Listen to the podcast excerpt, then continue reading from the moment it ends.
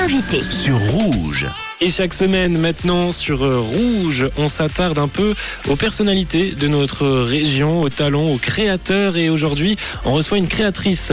La Fripajo, c'est son site internet. On a Johanna avec nous. Bonjour. Bonjour, bonjour à tous. Comment ça va? Ça va très bien. Donc je rentre euh, de Paris de la Fashion Week euh, avec de belles images euh, en tête. De la Fashion Week, du coup, on imagine, enfin moi je le sais, mais pour les, les auditeurs, on imagine que tu es dans la mode. Alors du coup, je suis styliste et je tiens une marque qui s'appelle La Fripajo. Je fais des sacs à main à base de ballons de basket, football américain ou même avec des balles de tennis. Et ça marche euh, plutôt bien euh, sur les réseaux sociaux et je me fais souvent inviter euh, chez Manor par exemple pour vendre mes sacs. Donc pour l'instant, comme tu viens de le dire, on te retrouve essentiellement sur ton site internet euh, ou tes réseaux. Les magasins 2.0 pour toi, c'est c'est actuel ou tu, tu penses un jour ouvrir ta boutique?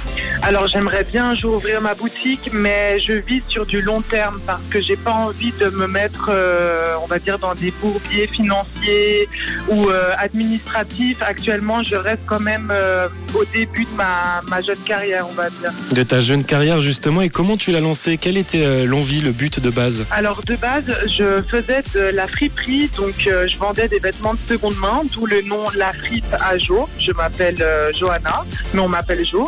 Et du coup, j'ai commencé sur Instagram, ça marchait de mieux en mieux.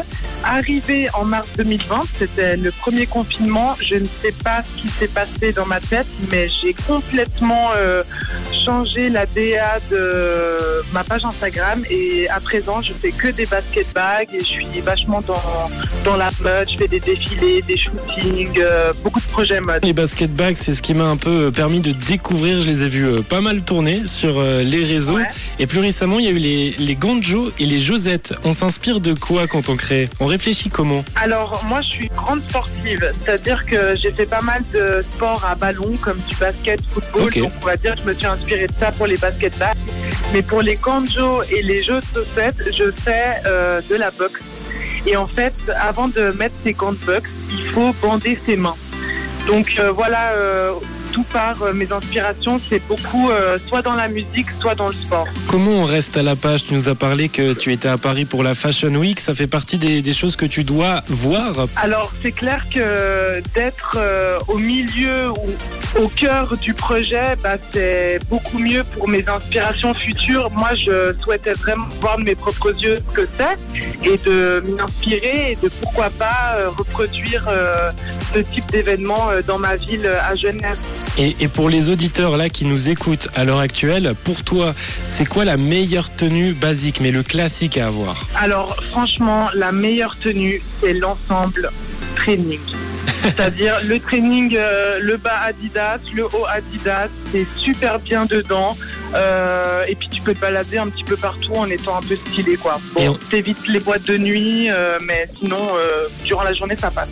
Et on se prend un, un petit euh, basket bag justement et, et la tenue est complète. ça. Et- Carrément. Et justement, où est-ce qu'on peut te retrouver toi et tous tes produits, mis à part euh, les réseaux sociaux? Alors, ma vitrine, c'est clairement Instagram, Oui. la Fripajo, mais sinon, j'ai un site internet, lafripajo.com, où on peut retrouver toutes mes créations. Je te souhaite une belle journée. Merci à toi.